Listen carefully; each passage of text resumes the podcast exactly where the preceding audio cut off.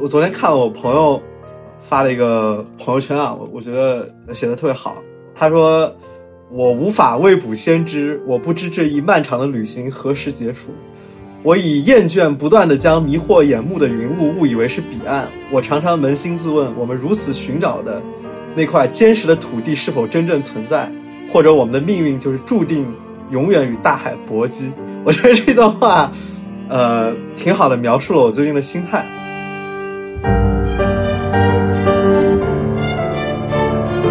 在阿伦特看来，其实说服的方法也是一种暴力，他不是他没有让你参与这种事实共识的建设本身，那他就是你听我的。所以苏格拉底的这种方法，这种所谓对话的方法，这种苏格拉底有名是他问问题嘛，他他其实他自己也没有什么答案，他就是你跟他说一个事儿，呃，他就问你问题，啊，你跟他说这个，比如你你跟他说这个，呃，宙斯是众神之子，你怎么知道啊，对吧？你这个。你你从哪儿看到的？然后他一段不断的问你问题，问你问你问题，一一直到把你问到哦，原来这件事不是这么回事哦，原来事实跟我想象的不一样。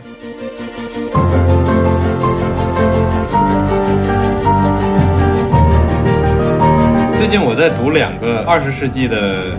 社会活动家，都是女性，一个是阿伦特，一个是卢森堡。那我觉得这两两位女性其实给了我不少启发。阿伦特其实。有专门去讲希望，就他就说，其实希望来自于过去，也来自于未来，来自于我们对过去的这些例子重新的关注思考。很少有人会觉得新事情会发生，大家都会觉得世界就是昨天的一种延续，新事新事物总是像奇迹一样，但他们真的会不断的发生，因为我们人拥有出生的这个事实。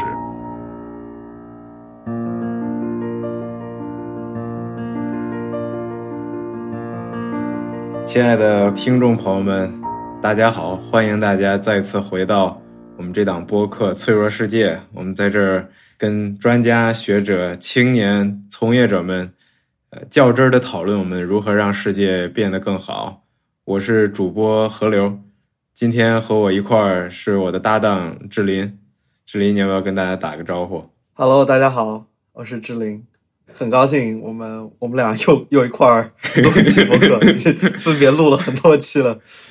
真的是，虽然我们是理论上讲，我们应该是锵锵三人行，是我们两个和嘉宾一起，但是经常就变成了呃，我们和嘉宾一对一的对线。今天我我和终于终于和志林再次回到同一个 同一集，嗯，我觉得聊聊的话题。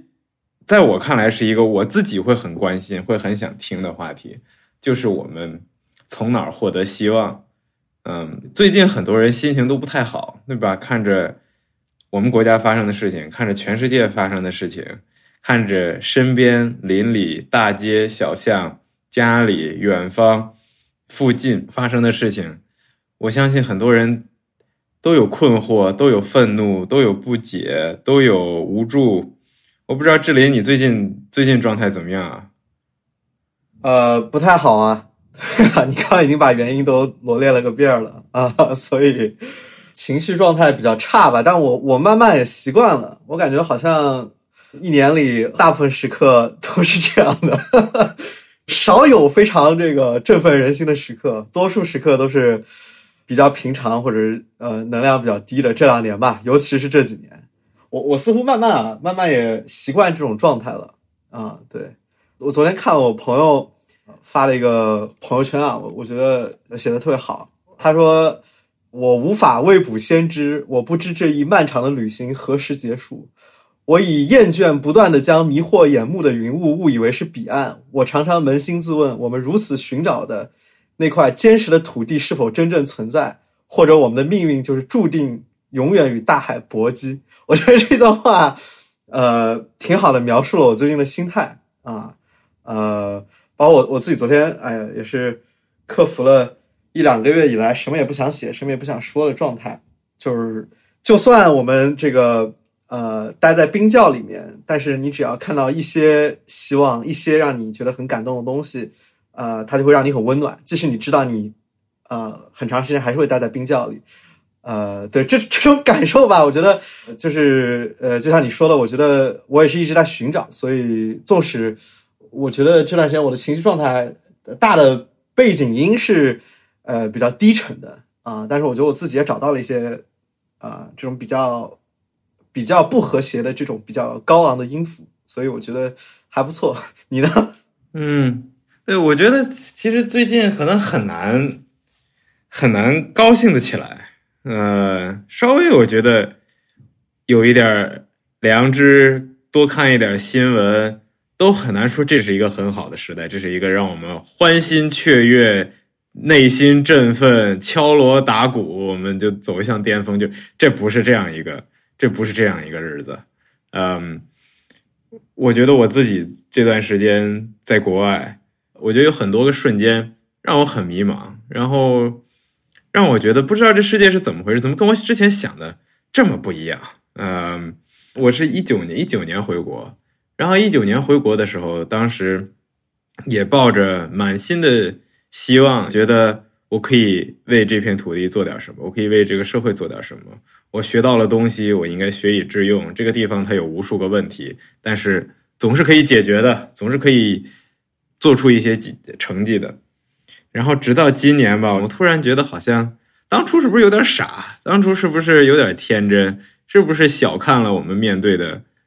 困难？看着排山倒海一般的社会，看着排山倒海一般的这些社会的问题，可能我们这一滴水真的太小了。那我们的希望来自于哪儿呢？我们应该如何的活着呢？所以我觉得这是一个就是最近非常非常困扰我的问题，我相信也会困扰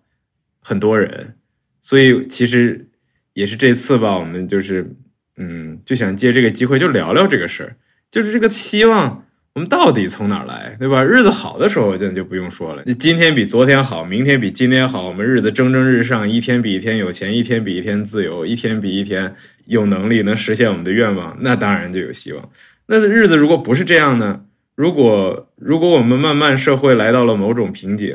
呃，因为这个一年百分之十的 GDP 增长，那也不是可持续的，也不可能世界永远一直一路向上。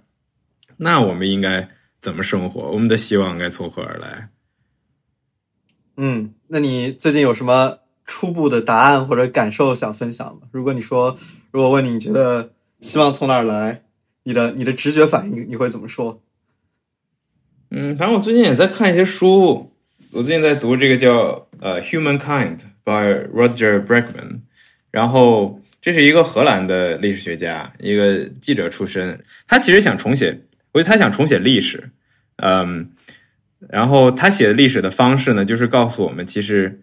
人是有希望的。这不来自于说这个社会的塑造，这不来自于特殊的条件，其实人本身就是有希望的。我觉得他举的例子就非常打动我，因为他让我们去看这人历史上可能最黑暗的一些时刻，我们是怎么从那些时刻回来的。嗯，比如说二战的时候，二战的时候，德国空军很强嘛。然后这个希特勒为了战胜英国，然后想的一个策略就是我要炸平伦敦，我要炸平英炸平英国的大街小巷啊！我要我要通过我没有尽头的空袭，我要把这个英国夷为平地。而且他炸的不是什么军事要塞，不是什么首相官邸，他就是炸平民百姓。因为希特勒就认为，我如果能把你们平民老百姓都夷为平地，我能奴役你们的内心。我能奴役你们的思想，我让你们所有人都害怕我，那英国就完了，英国的政治、经济、军事、文化、社会就全完蛋了。所以德国空军就对伦敦展开了一系列的大规模的轰炸。当时好像在九个月的时间里吧，一九一九四零年九月份开始开始轰炸，在那之后九个月的时间，对英国扔了八万枚炸弹，一百多万栋房子被摧毁，然后多少多少万人死亡。但是你看这伦敦人民，伦敦人民让希特勒满意了吗？对吧？就哦，你把人房子都炸光了，多少家庭流离失所，人都死光了。你看那伦伦敦人民就希特勒就满意了？其实没有，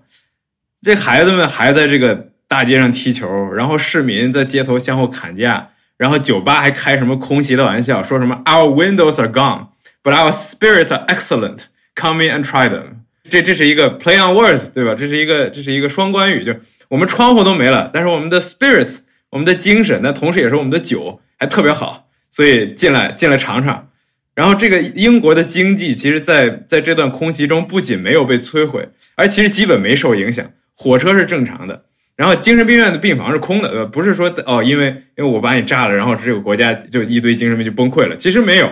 病房是空的，自杀率在战争中降到了历史的最低点。其实有历史学家就甚至会觉得，可能希特勒的这个空袭，就是让英国人变得更加团结。所以我觉得，就从就从这种例子，就让我觉得这历史中最惨的时候。你说我们现在现在困难吗？因为肯定有困难。那你困难的过当初英国空袭伦敦，把人城市都炸平了。那那会儿的人表现出来的这种韧性，特别让我佩服。就虽然就有人可能说这是个巧合吧，有人说这是什么？这是这是这是英国文化，对吧？这是什么？英国人他天生的一种黑色幽默，他就愿意在这种苦难中，然后他还能自娱自乐，然后他还开自己玩笑。那你反过来看德国，英英国人开始反击了，开始开始要这个反攻德国了，然后英国人在想，我怎么能让德国人臣服于我，臣民于我？这个德国人纳粹让人生灵涂炭，我怎么能够这个终于击败纳粹？所以英国人想的一招，我如果把德国炸平了，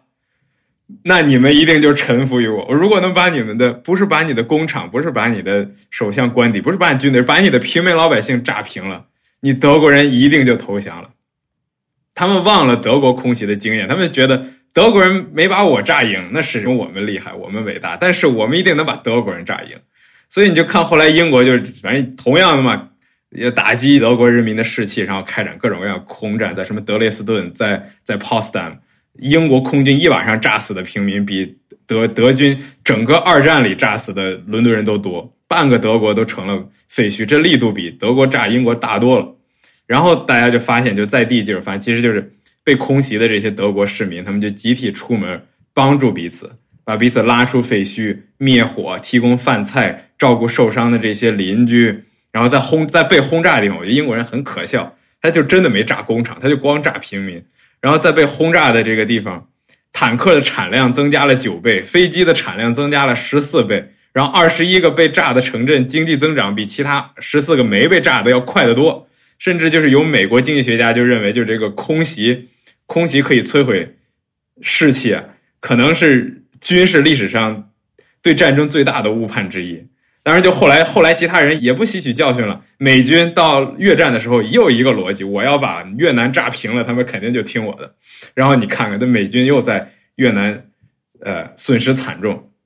就是在这种瞬间，就让我觉得，哎，其实人类是不是还是有点希望？就是哪怕你面对这样的困难，哪怕你的社会体制、社会机制全都失控了，就靠着人民自发的这种组织相互帮助，就出发自内心的这种，我觉得真的就是发自内心的一种善，就有这种韧性。其实我们依靠这种韧性，可能真的就可以很好的生存。嗯。有意思啊，我我想到的最近一个案例就是乌克兰战争啊。就你说这些，我觉得好像 在我们最近这一年发生的事情也是呃不断的体现。因为我我我是追踪了几个那个乌克兰的摄影师，就他们也是拍，就是比如在呃赫尔松，然后在那些呃战局最激烈的地方。我觉得我我那时候在网上看，因为我也是很好奇，就如果那边战争一直在持续。大家的生活是怎么过的？呃，还是正常的吗？就难道呃没有人心涣散，然后都流亡都跑？但实际上其实也有非常多的人，呃，留在了城镇里。他们呃在阳台上养花，去这个饭店、去超市跟邻里互动啊。呃，大街上 就算呃第二天有空袭，还牵着狗在那遛，然后也在也在这个喂食流浪猫啊等等吧。就呃就让我看到就是在。战争的这种极具残酷的环境下，人们还是能平静的恢复日常的生活。我觉得这个可能就是侵略者最害怕见到的一点，就是我用武力、用恐惧是制服不了你的。但但我我是很好奇，就是为什么你刚刚说的这几个例子，这些国家们都觉得用武力、用恐惧、用拳头拳头大就一定能使对方臣服呢？因为这个这个道理是。呃，因为我前段时间上课一直在学中国古代的政治哲学嘛，然后就你像儒家、法家、墨家，他们都有自己的这个战争理论，这个也跟现代这个战争战争理论这种正义战争理论相关啊。就是你像像儒家说什么仁者无敌，然后墨家说非攻，就是反对这种进攻性的战争，就是他们都觉得，但但有些就是他们他们叫呃诛啊，就是这种正义之师，就是你们在那儿实行暴政。啊，我入侵你，呃，去去挽救你们的人民于水火之中，对他们形容一些这个这个这个尧舜禹时期的，呃，这个先王，他们这种正义战争是 OK 的，是伦理的，是道德的，其他都不行。啊，但就他们当时呃讨论的一个核心问题就是，呃，我以什么样的方法能够让别国的人民，啊，当然他们那时候没有那么强的主权和现代国家边界、民族国家的这个概念。呃，主权观念也没有那么强，呃，他们看到别国的君主犯了什么错误，很可能跟看到自己国家的邻居做了一个犯罪、犯错是一样的，所以说没有那么强的边界感，他就觉得哇，你这么对待你的人民太太差劲了，所以我要去挽救他们，我要把你赶走，是这么一个很朴素的理念。但，呃，对于他们来说，战争都是最后一种手段，是是 last resort，是是。呃，因为造成伤亡、造成恐惧、生灵涂炭都是应该避免的。一个最好的方法呢，是我这儿实行仁政，是吧？我用非常呃好的这个呃国家社会的发展来来吸引你，用就实行的是是一种呃德政，而不是一种以恐惧和镇压来让人臣服。所以，所以我我不知道为什么刚刚在你举的这几个例子里，这些国家不断的也没有吸取任何教训，就都觉得我用飞机大炮就可以把对方给吓倒。其实我觉得这可能牵扯到一个。纵观历史，横跨东西，就是大家都面临的问题。说出来可能都很简单，但就是你的假设是什么，对吧？到底你认为人是善的还是恶的？这两种制度会非常不一样。人之初性本善还是性本恶？这个我们从小就在课本里面听。法家和儒家之争，一定程度上也是人之初之争。但如果我们看西方哲学的话，有同样的斗争。霍布斯啊，这个英国的英国的哲学家写了《瓦 t 森》的列写《列维坦》，那他就觉得人性是恶的呀。你把这人都如果没有组织，你把人你就放在荒野里，放在放在荒岛上，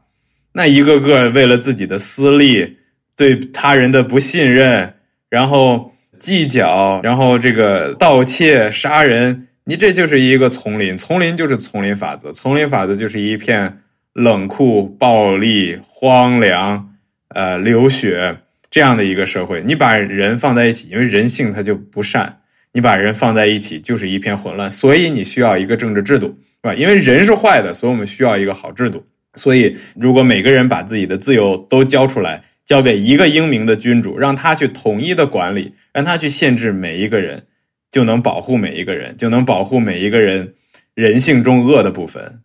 那这是霍布斯的理论，那卢梭就不同意啊，对吧？卢梭就觉得，其实人性是善的，是制度是恶的，是因为你有这样的系系统，你把人当成坏人，那人自然就会变成坏人。那卢梭就觉得，如果我们让人民团结起来，如果我们让，如果我们能让政治制度去发挥人性那些善良的一面，那这个世界就会非常不一样。所以你看，霍布斯他他倡导强权，对吧？他倡导独裁，他倡导。一个列维坦式的国家，而卢梭倡导民主。呃，卢梭认为，因为人性是善的，所以我们要放大这一部分，所以我们让人们走出来，去去去去治理。我觉得这种争执其实也很难讲，在西方社会就已经有了绝对的答案啊，到底什么样的制度是好的？怎么样对待人性？到底是人是生来就恶，所以我们需要好制度，还是人人生来就是善的？但是。因为被坏的制度所塑造了，嗯嗯，我觉得这个好像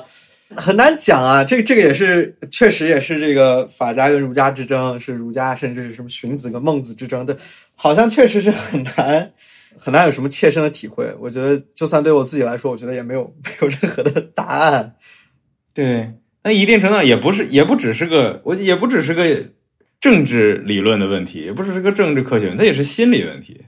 就比如，如果我们去讲个故事，呃，不拍个电影让你拍，你拍，比如说我我河流把李志林绑架了，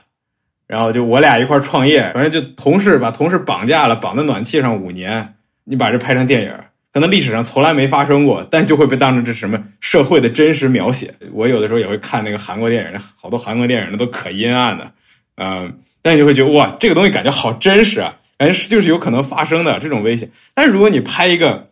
大家相互爱惜彼此、真挚彼此，然后从一而终、矢志不渝，然后善待、相爱、相知，可能每天我觉得这个世界上这种事情都是几百万、上千万。几个亿的人都在发生这种故事，但是你还是觉得我这个东西不真实？怎么这个现实怎么可能这么好？人怎么可能还会相爱啊？人怎么可能对对彼此这么好？这不真实！你这电影瞎拍。所以你你刚刚的意思是你觉得那个坏事儿有可能发生是真实的，但一个过于美好和理想的一个人与人的状态就会让你感觉不真实，是吗？就会让人感觉不真，不是说他真的不真实。我觉得这好事，我觉得我妈挺爱我的呀。我觉得我姥姥挺爱我的，我觉得我的朋友们挺爱我的呀。我相信每个人不一定每个人吧，但很多人身边都有这样的这样的社会关系，大家都在每天去经历着这种美好的事情。但是我们还是觉得这不真实，虽然这就是我们的生活。然后偶尔一年你被骗了一回，你就这个这个社会它就是骗人。然后其他那九十九天明明这个对你很好，因为明明我们都有这些让让人感到有意义的感情，那你觉得这些东西？不真实，有时候我觉得可能就是悲剧对人就有特殊吸引力，有有可能是个进化论的东西。远古时期，对吧？你这个太天真的人，呃，太容易冒险；然后悲观的人就注重危险，所以就不容易丧命啊。有有可能，那也也有可能就是我们今天给我们喂的信息就是爱曝光灾难，对吧？新闻就容易写坏消息，整天写着我又活了一天，谁看这报纸啊？嗯，这你要你要写个小孩掉井里了，大家都看。嗯，对对，这这这确实啊，就是这个全球的呃灾难报道，好像天天好像我们这个生生活里就只有灾难一样，嗯，但但我不知道这是这确实，我觉得可能是进化的原因，包括是是吧？我们觉得一个人做了九十九件好事，但他做了一件坏事，我们觉得这人好坏啊，就是他之前做的一切好像都没有意义。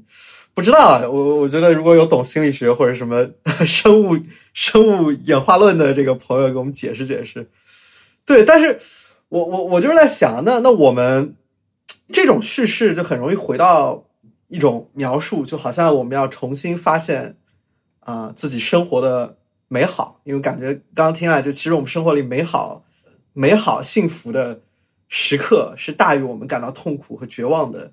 呃，时刻的，或者说，如果我们真的去找，真的去去看自己社会关系的总和，那至少在这个小状态里，其实你可能能发现很多让你感到很欣慰的东西。但真真是这样吗？就真的是这样吗？就是就是我们对于这个事儿的，嗯，是有是有认知偏见呢？是幻觉，还是说，因为我我是觉得小世界里很可能是这样，但我们的小世界，呃，可能并不能代表绝大多数人的真实状况。当然，这可能是我的猜测，因为我觉得，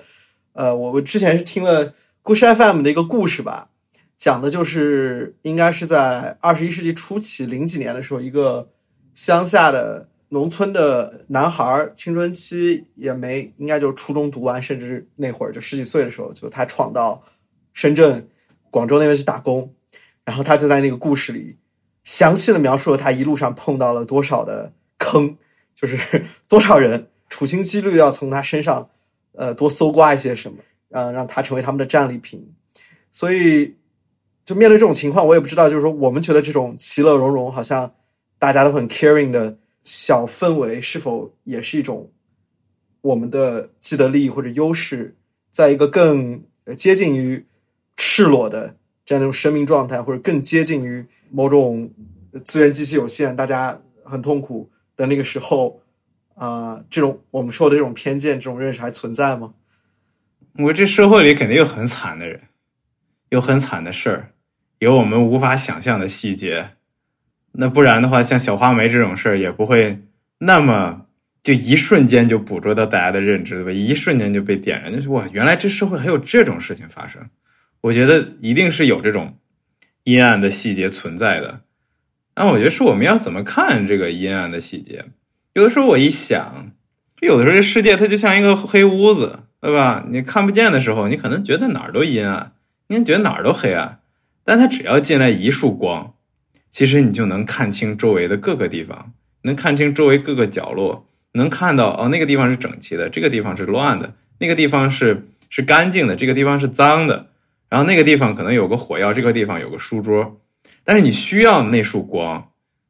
而那束光可能在我们的生活里，可能是一种好奇心，呃，就是我们愿意去探索，不是不是对社会带着某种好像挺盲目的善意或者恶意，就整天觉得这人要害我，明天原子弹就要爆炸，后天世界就毁了，不是这种基于恐惧的。基于不信任的、基于慌张的这种心态，但同时也不是说世界一片大好，嗯，周围一片乐观，环境没有问题，我们就要自己努力就可以跨过，就可以跨到彼岸。一定程度上，我觉得希望可能就来自于事实，就像我刚才讲的这样的故事吧，就是这种在空袭之中还能保持这个精神的故事，嗯。包括我之前也读到，现在一战之中，一九一一九一四年圣诞节，德军和英军、法军就在前线上对峙，然后中间有一条战壕，两边都是各自的篝火。突然响起了圣诞节的圣诞歌，那德军开始用德语唱，战壕的另一边，英军就开始用英语唱。然后原本这个寂静的夜空，昨天还是两波就是你死我活的两拨人，然后哎一块开始过圣诞。然后第二天，这些英国士兵，然后就走出战壕，有的就胆儿大的，然后就走到那个德军那个士士兵那个帐篷里，这真事儿，这都是当时一很多士兵都日记里都写到，他们走到德军的战壕里，然后大家聊天、喝茶，然后吃巧克力、换礼物，然后甚至我觉得很搞笑，就是他们都承诺，就是当有一天战争结束，还要去对方的家里，然后去探望彼此，然后两边还一块踢球，然后就根本就看不见这种。敌意，而且战场上这种故事其实也不少，就在什么西班牙内战、什么布尔战争、美国内战、克里米亚战争、什么拿破仑战争，前线上都发生过。有的时候，其实距离前线越近，往往仇恨越少，反而是距离前线遥远的时候，我觉得就是地球两端、城市两端不与对方接触，然后可能就有各种，像美国也有了，各个国家也有媒体大亨，然后宣扬这种。仇他的这种情绪，然后各种什么，各种势力就都有了。甚至国外有很多反华人士，对吧？可能出都没出过国，国内有很多反美人士，从来没去过美国。大家离得越远，有的时候反而你的那个害怕、担心、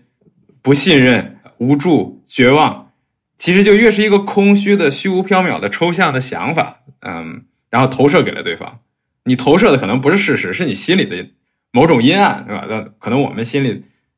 人生来可能都有一些复杂的东西，但你投射的未必是，未必是事实，可能是一个个例，但不一定是，不一定是呃，可以可以有概括性的事实。嗯，这让我想到 Julia Galef，呃，就是一个非常著名的，也算是有效慈善运动里的很高产的作者啊，呃，也是非常讲究我们要用理性来看待这个世界。他有本书我特别喜欢的，叫 Scott Mindset，呃，翻译过来应该叫。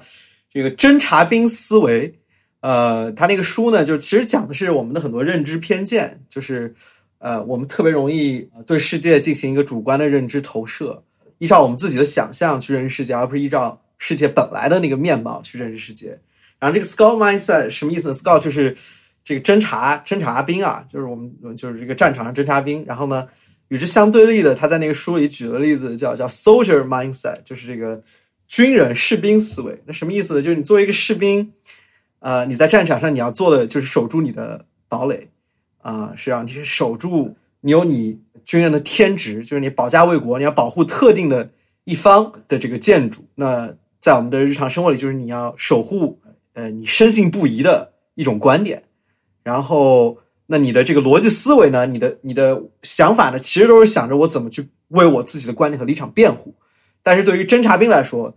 呃，你的这个逻辑思维，你你其实是在画一张地图，你是不带有任何假设、先前特别强的立场判断或者价值判断，你做的事是需要，呃，根据事实，根据它是否是真的这件事情本身啊，来去画这么一张关于世界面貌的这样这样一幅图像。啊，然后包括他在书里列了很多不同的问题啊，你像呃，你像对于侦察兵思维来说，你要做的事情就是去求真，那对于士兵来说。对于一个军人来说，他做到的事情就是，呃，我需要去甄别我们区分敌我啊，然后再去看我是否应该将你给打败，然后同时对于士兵来说，你你错的时候，很可能是你你失败的这个时候，你被打败了，就是敌人太强大，我太弱。但对于侦察兵来说，你错的时候其实是你的地图画错了，那你就要重新去画这张地图，就就完全是两种感受吧。但其实我觉得这个就是一个很好的描述，就是在我们现在社会里面，我们大多数人，甚至我觉得也包括我自己吧，在很多时候其实都是这种这种士兵思维，是是先入为主的去想象很多事情啊。但其实都其实很多时候咱们都应该像一个侦察兵一样。是，我觉得你提这点特别有意思，因为在我看来。这是一个可能又又又是一个人类文明已经面临几千年的难题，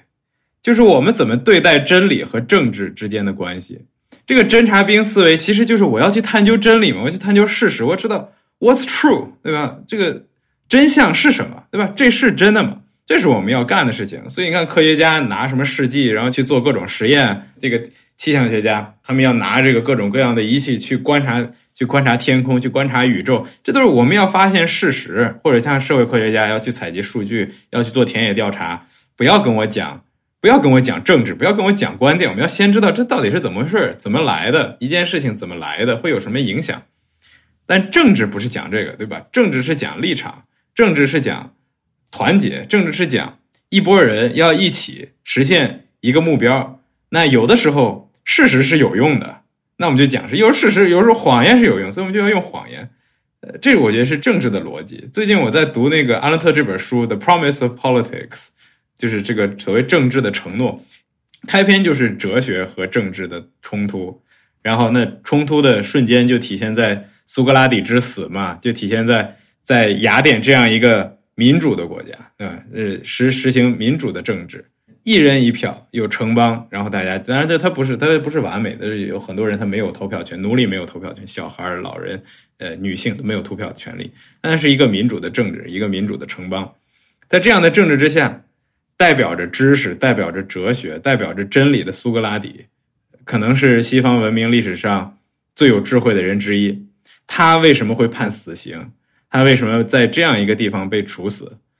当然，就对对这件事情的解读有很多了。有的人觉得这是民主的暴政，呃，是民主里面有多数人的暴政的危险，所以我们要保护人权，保护少数这个少数群体的权益。但在阿伦特看来，呃，这是方法论之争。政治是一场共同的游戏，呃，是一场我们有一堆人，大家走在一起，有一个 community，有一个社区，你要团结它，你要治理它，你让它一直保持在一起，你让它走得更远。这是政治的游戏，哲学的游戏是问：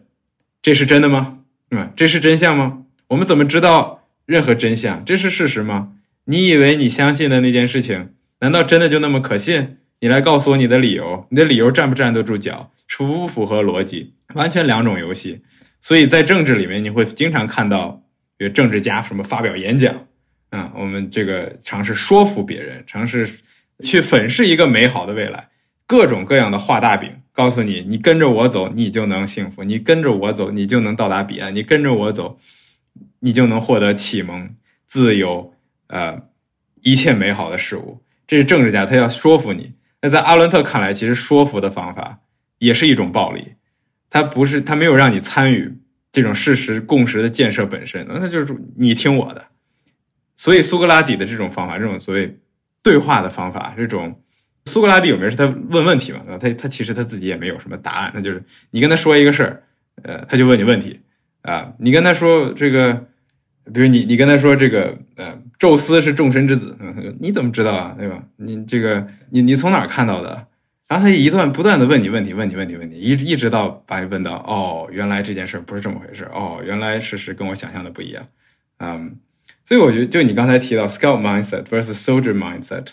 啊，可能是一个挺深远的问题。我们到底是在搞政治，还是在搞哲学？问我们到底是在，我们到底是在搞政治，还是还是追求真相，想知道 what's true？对，呃，我我觉得这个这是个很好的问题啊。然后你说了一个一个非常好的呃哲学上古代的例子，然后我是想到一个非常非常现实的，也是我前段时间读到的一篇书评。就评价这个比尔盖茨新出的那个 How to Prevent the Next Pandemic，就是怎样预防下次大流行病。然后呢，盖茨不是在里面给了一个非常好的方案嘛，就是我们要成立一个呃全球的呃国际组织，叫 GERM 啊，就是叫什么 Global Epidemic 呃 Response and Mobility 还是什么？Anyway，就是一个呃由这个公共卫生专家、政策学者，包括什么人类学家。大家聚在一起，组成一个三千多人的各国政府出钱，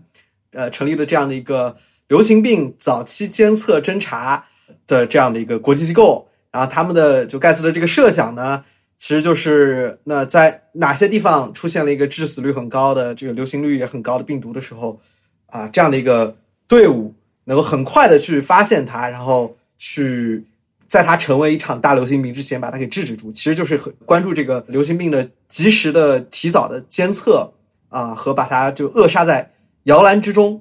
然后呢，我们知道盖茨是长期以来，我觉得是有这种求真态度的慈善家，是吧？就是他和义和很多时候倡导的思路，我们也是受盖茨启发啊，就是非常讲求这个公共卫生呃里的这种呃实验，是吧？讲求。科学证据讲究疫苗的有效性，讲究这个呃方案的成本效益，我们要最小的钱拯救最多的生命。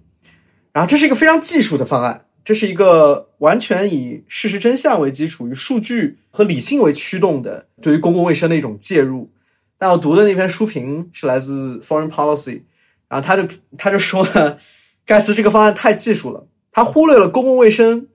根本就不是一个，或者说不完全是一个。以以真相事实导向，尽管它已经各个学科里离事实和真相思维最近的一种呃这个领域了，但是它还是高度依赖于政治实践的。就他他就问嘛，他就问了很简单的，你就试想，各个主权国家愿意把这个呃应对这个极高的生物风险的这种能力让渡给一个呃由专家组成的国际组织嘛？他就觉得这对于这是一个过于理想化的在真空中提出的一个技术方案，也是他对盖茨的一个批评，就他长期以来。把自己描述成一个技术方案的呃提供方，就像他一直以来给这个呃世界卫生组织，他们这盖茨基金会是他们的第三大这个捐赠方，对吧？就是，但是他似乎总是想和和政治保持距离，但一旦这个距离保持长了，很可能呃你求真的方案也是失效的。那就像他在七年前预测了这次大流行病会发生，但是其实很可能也没有真正制止它。当然，我自己非常呃相信盖茨的。这个很多判断啊，包括他说我们有机会能使新冠大流行成为最后一场大流行病，呃，但我也在这里看到了你刚刚说的那种政治和求真之间的张力吧。嗯，盖茨这件事情上，我能看到的就是还是有人在努力去在真相和政治之间构建一些桥梁，因为如果政治全都依照于谎言而运营，这是一个太可怕的事情。就是呃，不光对于不光对于平民老百姓来说。对于政治本身，对于政治家本身，也是一个非常非常，呃，可怕的事情。因为你撒一个谎，你要有一百个谎在后面跟着，然后你要构建一个谎言的系统，不是那么容易的。而且这个世界上，毕竟还是真相，毕竟还是真相多。当然，就是呃，确实有一些 fake news，对吧？有有有假新闻在在混淆我们的视听，总有人想让我们信一些别的东西，让我们能够看到事实的难度。变得越来越高，但是你总能你总能跟人聊聊天吧？你总能在对话中听到别人的生活吧？听得多了，这个你要想压制这样的信息，这个困难还是还是非常非常大的。所以，我就在在盖茨这种例子中，我觉得他在寻求一种出路。这个出路是给所有人的，也是给政治家的，也是告诉他们：你们以后要还想应对这样的事情，如果你们以后还想活着。你必须要听事实，你必须要讲道理，你必须要讲真相，你必你不能再想着，我就想我未来五年、三年、一年的事情，我就想着我马上的舆论怎么样。呃，如果那样的话，如果世界只能在五年、三年、一年的维度上去思考问题，那可能有一天我们真的又会发生一次类似于新冠这样的灾难，然后再次把世界吞噬。所以我感觉在他的方案里面，当然我们可以批评技术主义了，我们可以批评。一小一小伙专家是不是应该掌握这么大的权力？因为很多的时候，专家也不完全在一个知识场域里。呃，就专家可能在知识场域里面有自己的判断，但他一旦牵扯政治，一旦牵扯利益，呃，那他还会不会为真相说话？这里面又有很多的利益冲突。呃，但是我但我觉得是一种挺好的努力，就是要要把真相带给政治，也要把政治带给真相啊！要我们要我们要为为事实去赋能，嗯，不一定能成功，但我觉得像盖茨这些年做的，无论是 Gavi 在全世界给这个最贫困的小孩去打疫苗，还是做这个 CEPI 去开发，能够快速开发各种应对流这个。呃，新的流行病毒的这个疫苗的平台，像 Moderna 这家公司，其实一直就是在盖茨在在 CEPI 的支持之下，然后可以可以生存。嗯，我感觉这样的尝试是很重要的。至于说最后怎么样，呃，确实很难讲。这个世界也比较复杂。呃，哪怕你内心阳光，也也也可能有的时候防不住，万一有别人内心黑暗呢？嗯。对，但但你刚刚说盖茨这些呃成就，就让我在想，那对于这样的，因为总感觉我们想象政治家的时候，都觉得他们是特别，呃，很多时候会觉得，特别是在我们看到很多新闻是吧，觉得这是很短视的，然后，呃，很多时候为了自己的选票，呃，是能够呃，做，混豁出去，做出各种呃很离谱的、很离谱的决定啊，呃，这个是现在这些选举制度的一些问题。呃，但好像好像一些我们看到的，就我们想去我们想去称赞的一些英雄，在这就进入了可能人类社会进入了二十一世纪之后，大部分好像就不是政治家了，因为很多人感觉好像在上个世纪，呃，你你我们是觉得还是有很多非常非常优秀出色的政治家，是吧？就无论是在呃这个外交斡旋、避免战争啊，呃这个促进这个。呃，全球减贫发展上做了特别多伟大的，然后关键的政治决策，呃，这个这个都能看到政治家的身影。但好像进入二十一世纪，我们能想到的一些我们觉得很伟大的，好像好像变成了呃一些慈善家，是吧？然后一些呃科学家。当当然原来有科学家，但我我我只是觉得政治家这个群体这种影响力，嗯，似乎在这么多年，我们很难再再找出一个我们觉得特别特别伟大或者特别特别好的。嗯，政治家，我我不清楚什么原因啊？对，是因为这个时事乱世和造英雄还是什么啊？你说没有？我就觉得好像各国都是这样。比如你要看美国，美国这个民主党、共和党，感觉就选不出来人了。哦，你们怎么全世界最好的教育系统，这么多这个最精英的大学、聪明的脑瓜然后丰富的知识，怎么就好像没人了？我觉得我看英国也是也是这种感觉。呃，怎么？保守党一个又一个，一个又一个，每个人背景都光鲜亮丽。然后你要从纸面上可能都是非常强的人，你去跟他打交道，可能人也不错，肯定很聪明，能说会道，但就不像是个领领袖，不像是个领导者，不是个 leader。我感觉是不是政客的选择？就有的时候我觉得是政客的选选择问，就是选拔制度的问题。在二十世纪，其实很多政客。他进入政坛的方式都挺不标准的，比如说这个呃，撒切尔当年当年是呃，当年在牛津学完化学，然后我记得是开了个小药店，然后里格恩是是当演员的，然后这个丘丘吉尔还在军队里服过役，然后就每个人这些经历都还挺不，然后这个梅杰，呃，英国的首相，九十年代首相都没上过大学，我记得，嗯，然后美国的话。有当将军出身的，有是职业政客的，呃，也有商人，但是到了二十一世纪，好像政客选拔就变成了一个挺专业、挺挺机制化的东西。比如你看卡梅伦，卡梅伦大学毕业就在保守党这个保守党办公室呃工作，拿着这个女王的推荐信，然后一路就给首相当这个当这个顾问，然后就就跟着这一串非常标准的一个一个我觉得职业政客的路线。然后 Boris Johnson 又是挺标准的，在毕业之后在欧盟当记者，然后然后这个回英国，然后参政，嗯，就可能这种职业化的、专业化的这种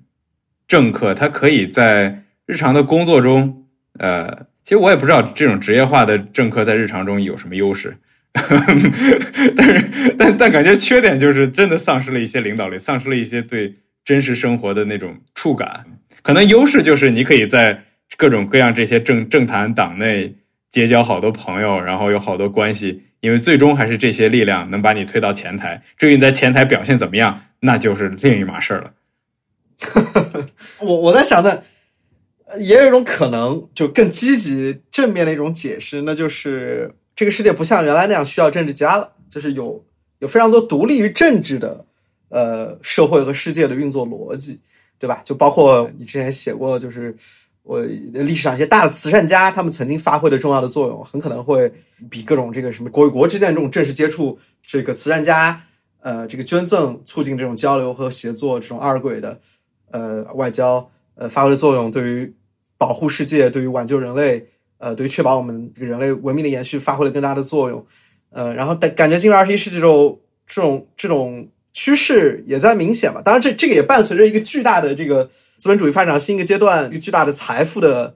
呃积累，然后也包括现在的我们这种进入了一个数字时代，是吧？呃，不同的意见领袖可以很很容易出现，人们不像不再像原来那样，嗯，依赖。呃，这样的一套制度、权力体系去获取信息、去行动，我们有非常多不同的方式，啊，在这个社会里去生存。感觉是，呃，这个价值取向变得更多样了，但似乎也伴随的是一种，呃，更明显的，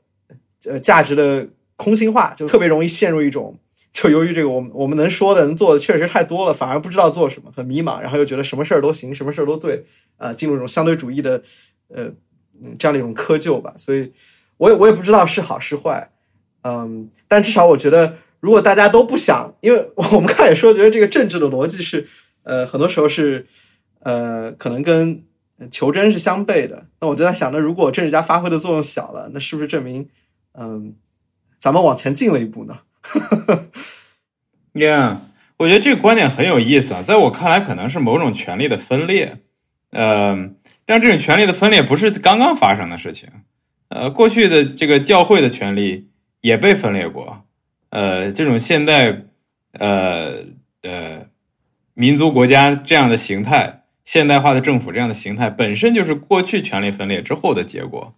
然后，可能我们现在也到了某种分水岭，在这个全球的经济体里面，有跨国的公司，一家公司可能就富可敌国。你说一个苹果公司的 GDP，那都超过不知道多少国家了，嗯，然后。有全球的有国际组织，国际组织虽然我们经常说它没有用，说它这个官僚，然后速度慢，决策机制有问题，无法改革，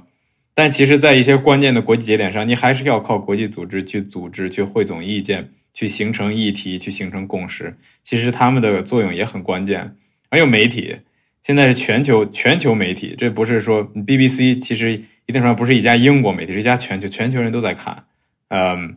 呃，有，当然就还有穿梭在各国之间的人们，呃，带来不一样的信息，呃，资源，呃，价值观，嗯，所以在这样一个社会里面，变得这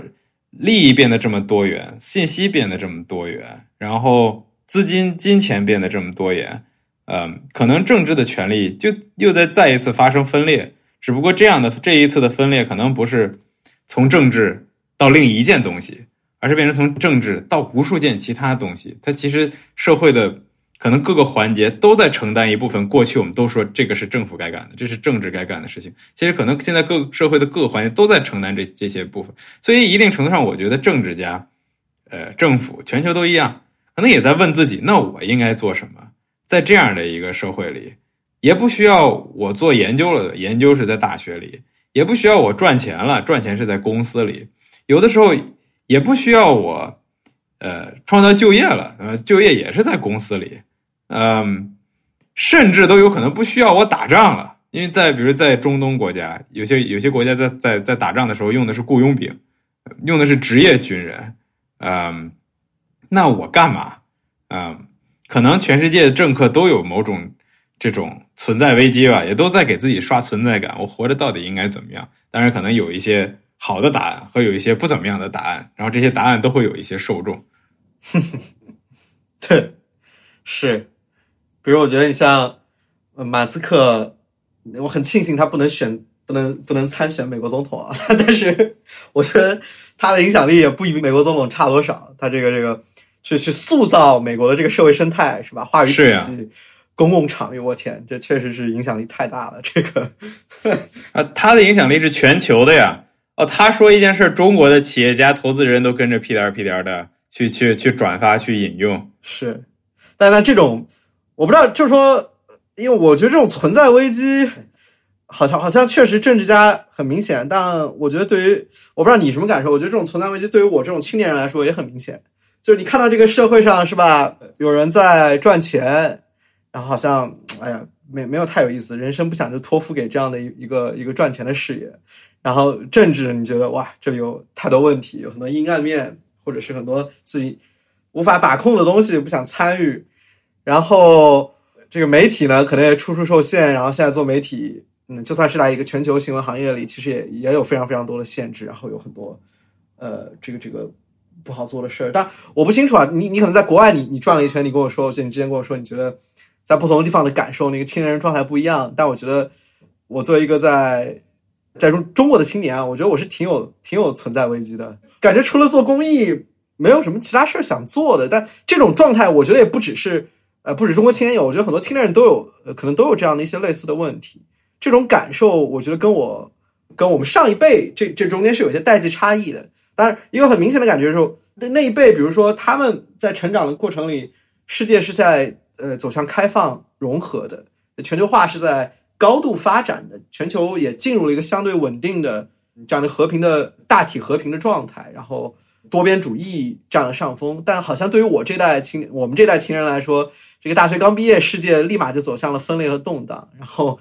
我们在受在我们世界观形成的关键时刻和想行动的关键时刻，好像。这个世界四分五裂了，它提供的机会很少了，它能让我们看到，呃，心力去奋斗、去追求的东西，好像觉得遥不可及。啊，我觉得说说实话，我觉得这是一个当代青年我观察到的吧。当然，我观察到也未必就能代表全局啊，是一个挺普遍的情绪。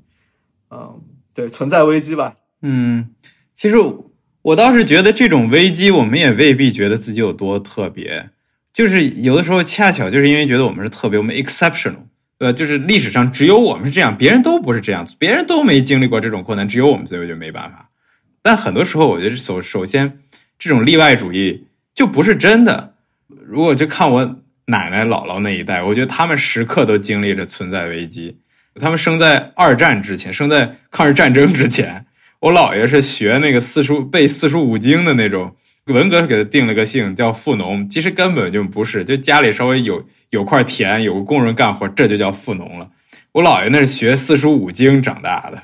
然后经历了国民党的统治，然后共产党来了，然后跟着共产党干，然后呃文革来了，然后被批斗，然后文革结束了，呃市场又再次回到了中国，然后又经历了改革开放，又开始打开国门，然后他又去。他又，他又出去旅行，然后还去过香港，然后经历了这一串我觉得他应该随时随刻都在经历着这种存在危机，都在经历着我应该如何创造自己。这世界跟我想象的太不一样了，过去的机会现在都没了，新的世界到底应该长什么样？一定程度上，对吧？他没有，他们没有经历我们现在这样的细节。如果还有个手机，还有个电脑，还有个耳机，还能联网。还能还能随便就能坐飞机，细节不同，但是我觉得呃规律是一样的。然后那在这些例子中，我看到的关键词其实就是一种勇气，就是那个转身的勇气，那个相信未知的那个勇气。嗯，最近我在读阿伦特嘛，阿伦特就是很爱写古希腊的哲学家，然后其中一个很很有名的典故就是。柏拉图的这个洞穴嘛，那在柏拉图的洞穴中呢，我不知道听众有多少人听过这个这个典故啊。反正大意就是说，柏拉图会把会把这个社会就看作是一个是一个洞穴，然后这个洞穴里面大家都在那坐着，都看着那个墙壁背后有一束光照过来，然后大家其实看到的世界都是那个墙上背后投过来的那束光，所以你也没有看到过人，你也没有看到过。山川、河流、湖泊、草原，什么都没有。其实你看到的就是外面世界的一种投影，然后觉得那就是真实世界。所以其实没有人看到真相，然后每个人都在跟都在用谎言，都在用错误的信息去做决策。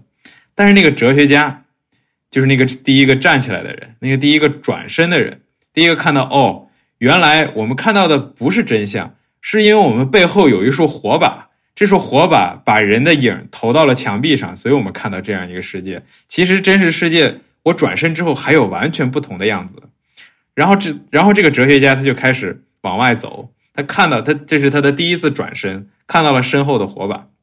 然后他的第二次转身，看到了洞穴外面的世界。原来世界外面有鸟，有树，有山川，是一片秀丽的景色。而不是就洞穴里面就是一个墙壁上面几个影儿，我觉得柏拉图的这种隐喻，我们把这个人是不是哲学家先抛在一边，他认为这个人就是哲学家，他认为哲学家就是要起到这样的作用，要学会转身，而且不光转一次，你要转两次，你你要在明显的东西转完了，你还要出去转啊，要转的越来越远，要看到世界更大的样子，然后同时他的第三次转身是从洞穴中洞穴外面回来。看，我看完了外面的世界，我就知道外面什么样子。我看到了真相，我要回来告诉这些洞穴里面的，你们也要学会转身，你们也要知道，你背后是个火炬，你墙上的影子是假的，外面还有一大片世界，你不必须非得就被困在这个洞里，你有可能会被当成疯子。呃，我相信柏拉图很多时候也会觉得被被看作是个疯子。如果你回到那个洞穴里，这人跟你说后面你看的影是假的，是因为后面有束火，很很有可能觉得你有病。你把外面的世界带回来，你说的所有东西跟洞里面人的常识都不一样，对吧？你说外面有树，人树是个什么东西？你说外面有鸟，人鸟是个什么东西？你说背后有火炬，是火炬是什么东西？你说这个东，这个这个墙上的影像是假的，怎么可能？这就是我们一辈子看的东西。你把你看完了这个世界，看完了这个真相，你看到的所有东西跟洞里的人直觉全是反的。我觉得这是就是这是这是这是柏拉图的一个痛苦。当然，就他的解法未必未必合适。他说：“那我们就应该建立一个理想国，就应该让哲学家去统治这些人，因为哲学家看到了这个真相，所以他设计了一套特别特别。”呃，严密的威权的体系，其实一定程度上，在我看来，就是为他的老师苏格拉底报仇啊！民主民主制度，你把我老师干死了，我要搞一个全世界最强的独裁制度，让我的老师当当当这个独裁者。我并不支持他这样的他这样的方案，嗯，但我觉得能看到就是这种转身的力量，这种相信未知的力量。我相信这个哲学家在这个洞穴里的哲学，他转身的时候也是痛苦的，他也不知道什么在等待着他。他也不知道洞穴外面有什么，但是你就要相信，你就要有有这种勇气，就要去探究。你不知道答案，and that's okay, that's part of the fun。如果别人都知道答案，就不需要你了。嗯，所以就在这种迷茫、这种存在危机的时候，有的时候我也会去想那个洞穴，或者会去想我姥爷的一生，或者想我父母的一生。我相信他们也经历了无数个迷茫、存在主义危机。他可能不会用这种，他不会用这种词儿去形容自己。他甚至可能没有哪段时间坐下来，他就重新去想我是不是我，我现在是危机了，我现在是存在主义危机，我找不到自己定位。他可能没有，但是人家就是在现实生活中就不断的在转身，不断的在挖掘，然后最终就找到了答案。可能原本我们就不应该指望世界就有一条路，你就顺着走，就有一条这个轨道，你就往前走就好了。那这条轨道就是洞穴里面的人看到的轨道。呃，如果你当你开始问问题的时候，可能就要学会去转身，而且相信。啊，有或者有有勇气多转几次身吧。嗯，说的特别好。呃，我我我特别同意啊，就是这种勇气和呃好奇，呃，让你愿意去转身去看看外面这个世界的啊这种动机，我我觉得特别重要。然后我我也特别同意，就是就我们要反对这种例外主义，就是每一代青年人，嗯，我们好像说容易，但其实回望。世界的哪一个十年不是充满着危机又充满着机会的啊？是吧？就往前看十年，那一代毕业生还刚经历这个全球金融危机呢，然后再往前十年，对吧？就更别说了，九十年代、八十年代，是吧？九十年代呢，啊，苏联刚刚解体，多少人迷茫？这个冷战之后，这世界往哪儿走？是吧？然后再往前，八十年代、七十年代，甚至到一百年前，是吧？你看这个谭嗣同、康有为、梁启超。谁不比我们痛苦？呃，我我觉得就是你能看到他们没有放弃吧？就我觉得这种这种问题是我们这代青年人一定要自己去回答的，他一定不是谁施舍给我们的东西，是我们要自己去争取和写下自己的答卷，让后人认为我们这代人好像也开创出了一些东西，而不是好像就这么烂下去了，就这么呃随波逐流，任任其。这个自生自灭去了，所以我觉得这个在这种呃无力的危机里去寻找自己觉得特别有力量的东西，并且为为此付诸言说和行动，我觉得对我们来说特别重要吧。还有一个我觉得特别重要的意义，就在你刚刚说的这种轨道，呃，好像是别人给我们铺好的。我觉得这个在我们的这个文化和社会里更是这样，就是呃，也是我们在第一期聊的嘛，就所谓的这个精英的担当，就是好像我们从小就被人说着要争取这个社会金，站到社会这个金字塔的顶端。但我觉得这种转身有时候可能也为意味着去看看你身后的世界有多少人啊、你把他甩得很远。但很可能不是因为你跑得比他们快，跑得比他们努力，而是你你你的起点就比他们高很多。我觉得这种转身也是看到这个世界还有非常多我们可以为之呃努力和奋斗的事业，并且只要我们去做，其实能有非常不错的呃成果，而不是呃盯着眼前呃在我们已经成为世世界的 top 百分之一的时候，还想着往上怎么钻到百分之零点一或者零点零一啊，或者是进入某一个别人为你铺好的。呃，在社会主流里特别特别正确的呃道路，那转身其实还有非常多精彩纷呈，很可能荆棘密布，但是呃，如果我们去拓荒，能获得非常非常多的乐趣和找到自己意义感和价值感的呃事情吧。我觉得这种事儿呃肯肯定肯定是是不少的啊。是的，其实我前一段时间在美国嘛，这些呃八月份九月的时候，当时在那个旧金山。然后我去了那个旧金山的一个博物馆，就讲当初矿工的历史的。旧金山就中文名叫旧金山嘛，英文名叫 San Francisco，跟金山一点关系都没有。但是这个地方，呃，就是在十九世纪就发现了巨大的金矿，然后引来就是不光是全美国，全世界各种人，然后就跑到这儿去去挖矿。然后你看这个旧金山这个地方，它吸引的是什么样的人？就是你要在自己本国。过得好，有吃有喝，有人伺候着，然后有工资发着，没人来这儿，对吧？这来来旧金山的人，从来都是社会边缘，在别的地方活不下去了。我要听说这儿有个矿，你说那个年代，你也没看个图，也没个 Twitter，也没个什么媒体，对吧？也没有 Instagram，还给你刷刷照片，说那长什么样，就是有人跟你说那地方有个矿，那这些人就能投身自己的一生啊，投身生命心血，拿着全家的盘缠。我就去 San Francisco，我要去挖矿。然后有的时候我去看，当然就后来就这个地方不断的演变，这是一个非常丰富的一个移民移民的这个城市。然后慢慢围绕着矿工就产生了各种产业。呃，你要挖矿，你要买机器吧？你最开始那些好挖的矿被挖完了，那那些不好挖的矿，你得你得买厉害的机器吧？你钱从哪儿来？就诞生了这个银行。你钱要不要寄出去？嗯，这很多这些矿工是自己来的，家人还在美国的东岸或者在全球其他地，你要不要寄出去？最具有像 Well Fargo 这样的公司，就去帮这些矿工去去去去这个往家里寄钱。然后，那你这个矿挖出来，你要运到哪儿？然后就开始又有这个交通系统。然后你看今天我再去看旧金山，但是金矿已经没人挖了，然后慢慢。这个好挖的矿被挖完了，个人也就没法挖，就开始有专业的公司，然后上大的机器，投入大的资本，然后再去挖那些更难挖的矿。你看今天的硅谷，我觉得又是当初旧金山那个移民精神、创业精神、对未知的探索、社会边缘的呼号的一种重现，对吧？只不过今天的金矿不是真的那地底下那个 gold，它今天的金矿在硅谷是科技，是互联网。是写码，呃，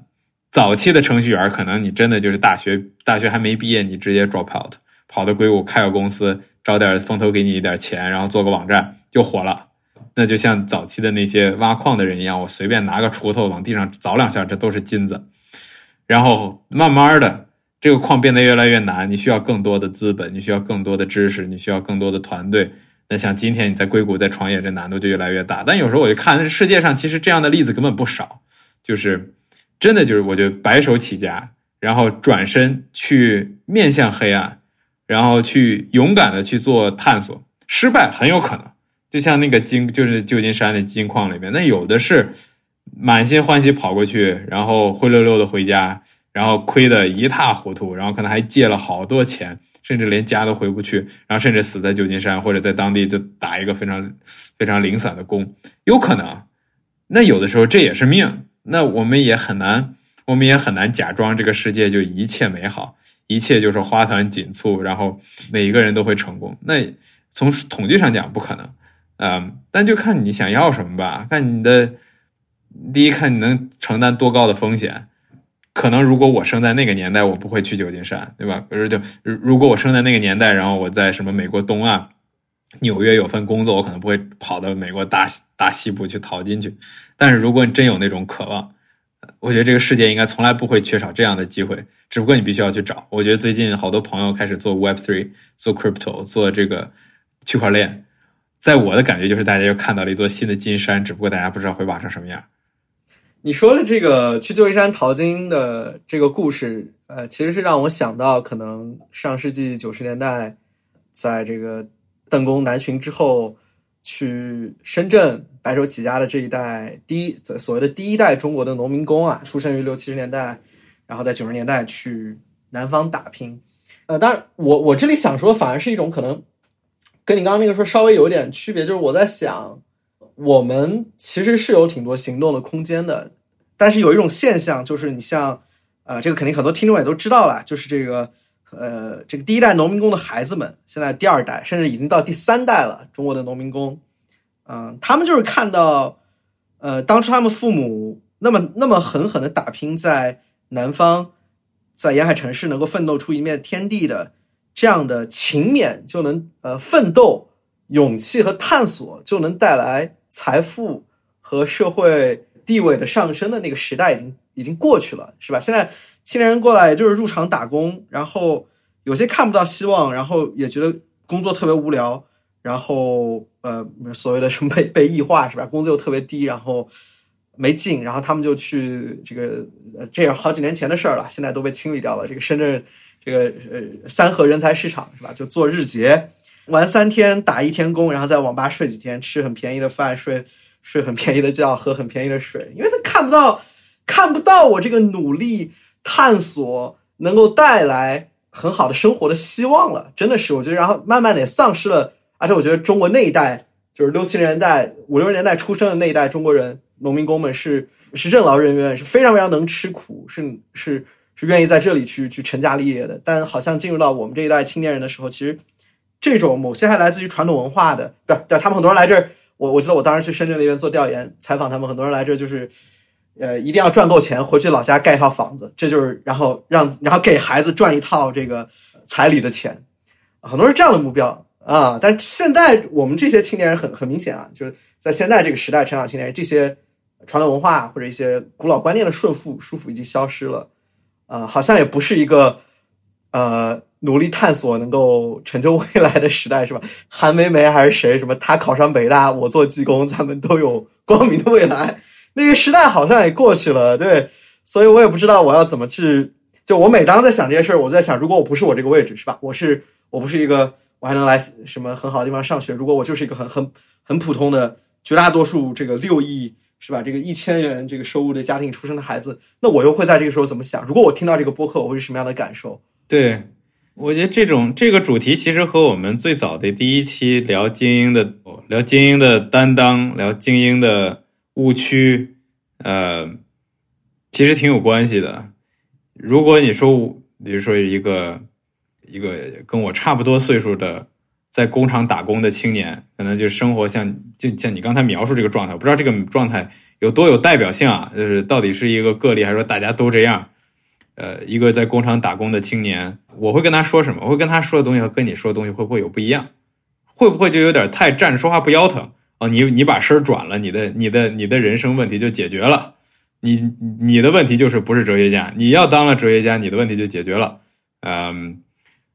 我我会问自己，我要不要给一个不同的答案？在这个时候，我就会想到我当时在学校里的时候，在我在北京，呃，还读了一年书嘛，当时在清华。然后清华那个东北门有个保安，我就老想到那个保安。反正我这个人特别爱拍照片，就是做的这个街头摄影。然后我就尤尤其其实就爱拍那个清华里面的这些工人，就是无论是建筑工人，还是保安，还是食堂阿姨、大叔、清洁工。所以就是我经常去跟他们聊天，然后问问他们你在做什么呀？然后你今天在想什么？你这个几点下班啊？回家去去哪儿啊？然后。在清华多久了？然后我记记这个保安十八岁、十九岁，特别就是乐呵呵的，眼睛整天就是眯成一条缝儿，然后我过去，他就跟我聊天儿，然后看来看我那相机。我当时拿了一个那个那个那那个相机是叫是应该是双反相机吧，就是那种老特别老的那种胶片机。然后你每次你要拍一次，你还得还得转半天，然后还得上弦，然后还得对焦，然后还得弄那个光圈，然后从上面往下看下去。然后然后那个保安那哥们就对这个东西特感兴趣，然后拿在手上，然后玩了半天，然后然后还拍照什么的。我就问他，我说那你平常都干啥？然后他就把他那手机屏幕给我打开，然后给我看，他有十几个 VPN，有十几个翻墙软件然后就然后就问我，你平常上谷歌吗？你平常看 YouTube 吗？我说我看呀。然后然后他就开始给我分享他那个在 YouTube 上看的那些这个频道，我觉得其实跟我看的没有太大的不同。然后跟我说这个 VPN 这周又挂了，你试试这个，你平常用什么？你也回头告诉我。然后问他说：“那你在这个清华准备待多久啊？”哎呀，反正就待个待个一两年，先有个饭吃。但我现在在，我现在在准备读书，我也希望再考一次高考，可能考不上清华，但是如果能考一个学还是挺好的。在他这个例子，你说我会不会跟他说，你应该转身做哲学家？我其实真的有点站着说话不腰疼。但是这个道理是不是对的？我觉得对每个人都是对的啊！你无论你是知识青年还是。还是这个蓝领青年啊，无论你是有钱的还是没钱的，有权的还是没权的，有知识的还是没知识，但就这些东西从来都不是二元区分啊。只不过做播客就不说话可能没那么严谨。就我我觉得无论你是谁，其实我在洞穴，我觉得在洞穴里，在柏拉图那个洞穴里都可以找到自己，都可以找到自己的那份困惑，以及以及你的出路。曾经的金矿，曾经的金山，不一定是今天的金金山。今天的金山也不意味着明天的金山，这就是世界的规律。如果我们还总是把它当做出生就有一条轨道，出生你就可以在这条轨道上从从头跑到尾，啊，可能这本身就是对世界的一种误区、一种理解，而恰恰就是这种理解给我们带来了无数的困扰。怎么我的轨道不灵了？哦，我从小。上完幼儿园，上小学，上完小学上中学，中学上完上大学，大学来找工作，找工作一路往上升，然后慢慢娶妻生子，然后接受教育，这是轨道怎么不灵了？你可能从最开始你就不应该这么信任这条轨道。本身人的出生就是一场遨游，就是一场漫无边际的遨游，就是大海中的一滴水，水是往哪儿都可以流的，虽然它有一些漩涡，可能暂时把你卷进去。但是本身你就不应该觉得这是一辆火车。嗯，这“遨游”这个词，我我很喜欢啊。这个，呃，一个一个是我很喜欢的乐队，这个万能青年旅店，他们有一句词叫“明明天是复杂的漫游”。然后最近读庄子，呃，我我特别喜欢他那个《逍遥游》啊，这这个是整个庄子这个这个北冥有鱼，其名曰鲲。对，当然这这《逍遥游》其实反映的是庄子的一种。人生态度啊，就忘却物我，然后无己无功无名，然后他，然后庄子是一个很特殊的，在这个春秋战国时期的这样的一个哲学家，在那会儿大家都想着，无论是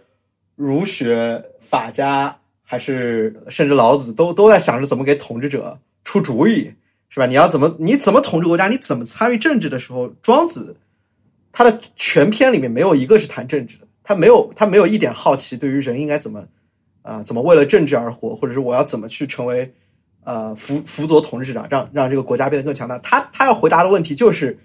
个人自由的问题。一个人要在这个世界上怎么生活？How are we to live？所以，我我我是挺受感慨的。当然，一种解释是说，他当时面对这样的一种啊，这个战国时期的这个战局，他慢慢就回到自己的内心了，就是就是这个有种避世退隐的。呃，态度，所以我我追问的更多是我作为一个人，在呃怎样过一种伦理道德生活，是吧？他他他梦见庄子变成一只蝴蝶，是吧？庄周梦蝶的故事，这个这个庖丁解牛的故事，就更多是要回到一种自然的状态，但这种自然的状态又不是呃无所依求的，他他是有自己的价值判断在那里，所以我觉得就是你刚刚说这个漫游啊，我就想到这个逍遥游这种人生态度，真的，嗯，真的特别好，然后。呃，我前段时间也也读了一些呃佛经的注释，然后我特别喜欢，呃，就我看了金圣叹的一个呃呃，在在在在他的一篇注释里，呃，对于就是历史上如佛合流，就是儒家跟佛家为什么一到乱世的时候，历史上中国许多杰出的这个知识分子就特别爱读佛经，然后金圣叹就说：难道他们是想做菩萨上西天吗？就他说大概率不是，他说抓住他们的这个这个核心的来自佛教的启示是两点，一个叫大慈大悲救苦救难啊，这个是入世的，是一种判断善恶是非的原则。第二个呢是不生不灭无色无空啊，这个是出世的，是一种处理这种安危顺利的这种人生态度。说这其实是这两点啊，特别吸引历史上众多杰出的。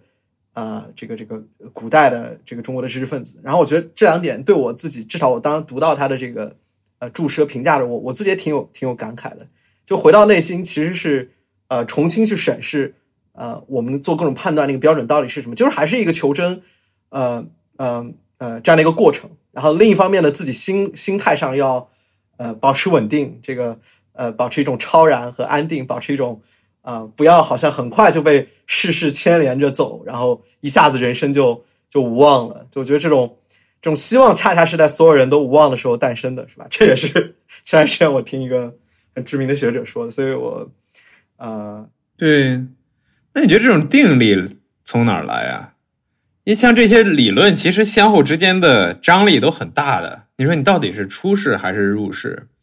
到底是照顾好自己还是照顾他人？对吧？什么叫所谓达则兼济天下，穷则独善其身？但什么叫达？什么叫穷啊？谁都可以说自己是穷，如果足够这个乐观，都可以说自己是达官贵人。就是我觉得在思想中永远是矛盾的，永远是混沌的，永远是有两种观点，两方各异。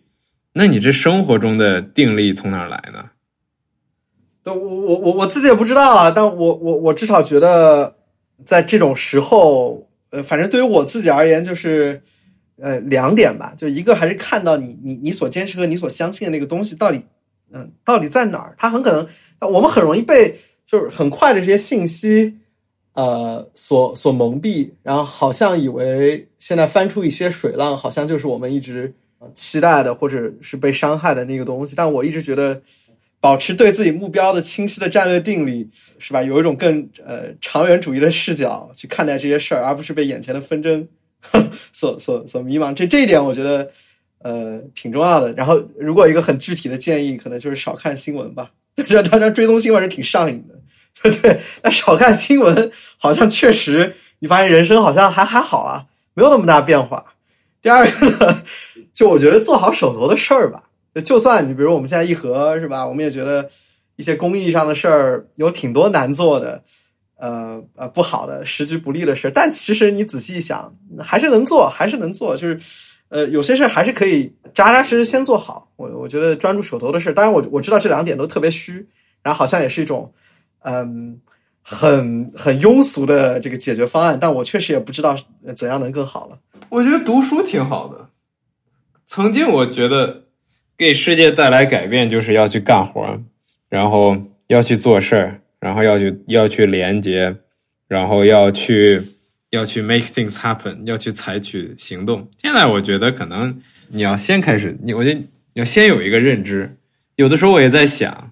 政治的单元是什么？就是政治的 unit 是什么？你说你在一个系统里，比如你一个一个一个茶杯啊，那它有茶杯有它的形状，有它的物质。有它的材料，有它的原子，有它的分子，有它的电子、中子、质子。那政治的这些最小单元什么？我觉得你政治作为一个群体的游戏，你的小单元就是个人嘛，把个人联系在一起，这就是一场政治。那你个人是怎么回事呢？每一个人的个人状态其实就决定了政治的状态，对吧？每一个人的个人的思想其实就决定了政治的思想。啊，那在这个每个人的微观层面上，有的时候。是有很多冲突的，有的时候我们一个人里面会有不同的观点在打架的。可能今天你想吃肉，明天想吃素，对吧？可能今天你想赚钱，明天你想从政。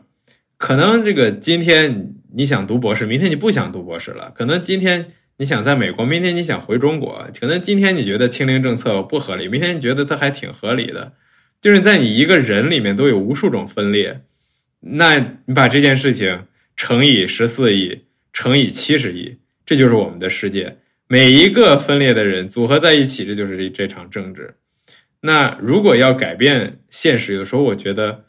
当然这也是可能古希腊哲学家像阿亚里士多德就有一种观点，就是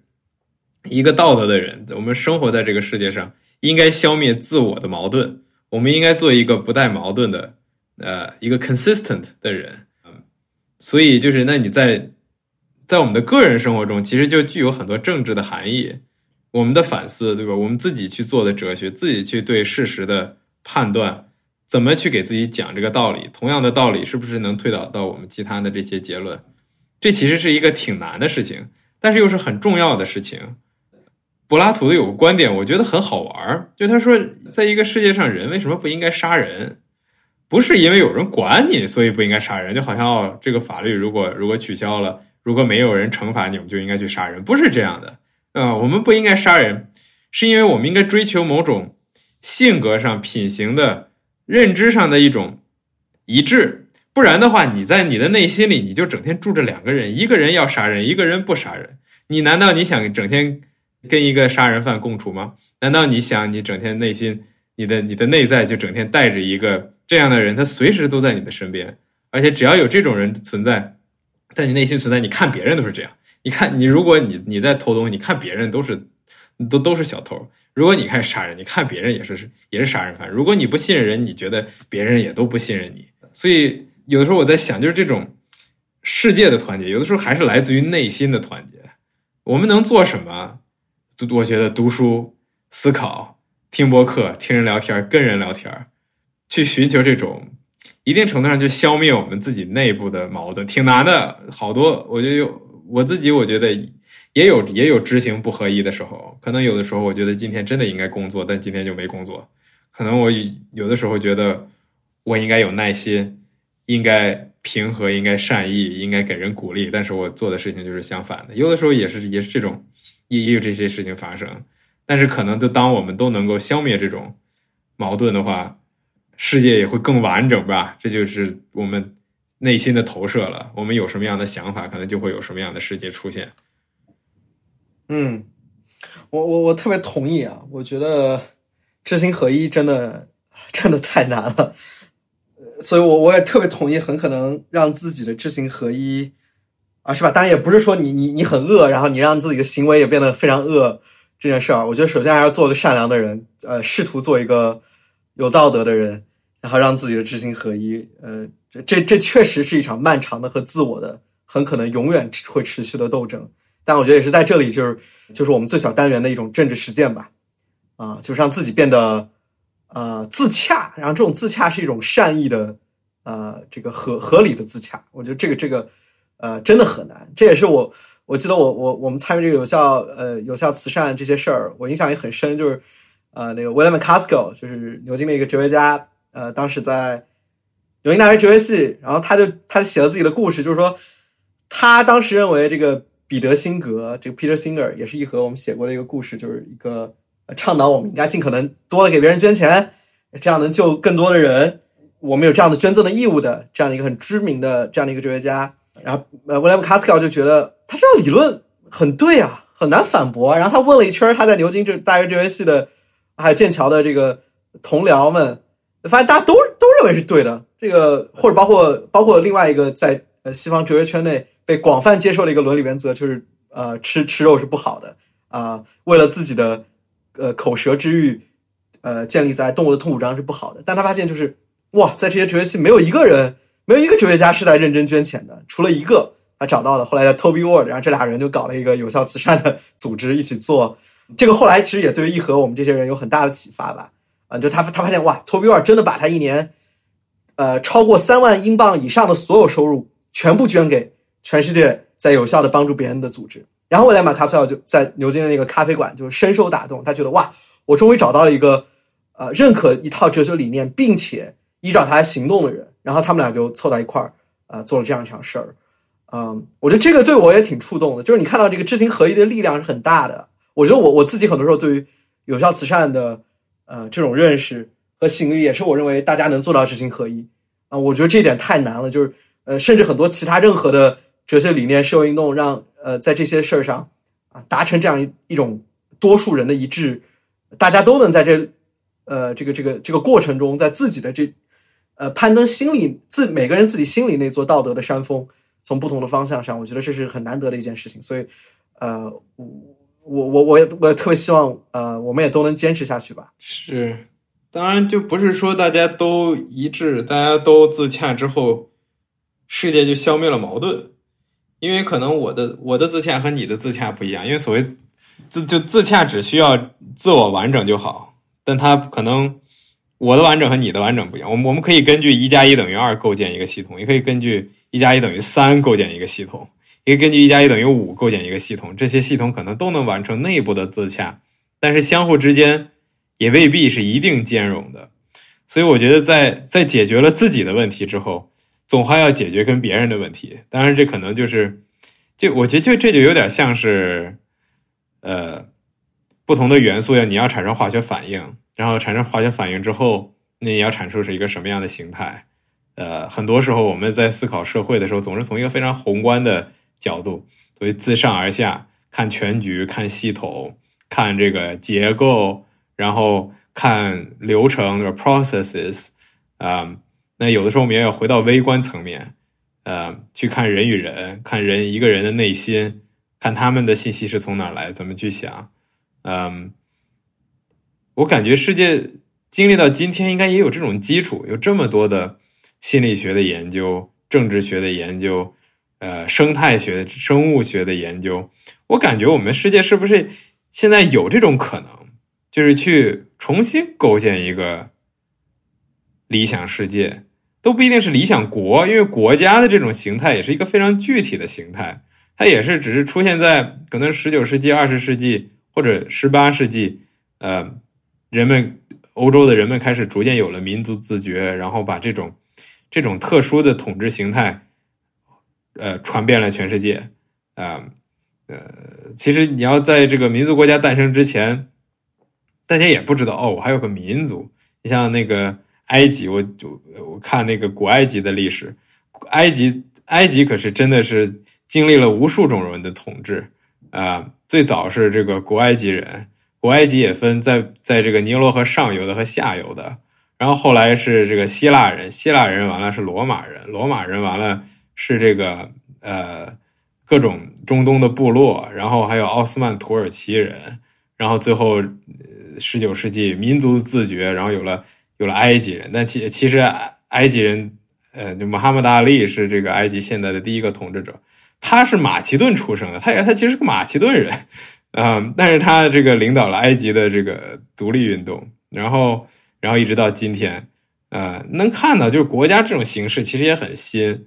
它它在历史中有它诞生的原因，可能我们也以今天要想象一种新的。新的样就新的世界要有的样子，当然可能不是说马上就能实现，或者可能我们要非得跑到火星上才能实现。那我觉得按照现在地球上这种情况，火星估计也是大概率我们对地球的一种投射。各个国家有自己的一块地，然后地球上有什么就搬过去。嗯，但或许我们今天的科技知识给我们一种条件去构思一种新的治理的可能，呃呃，相互组织的可能。嗯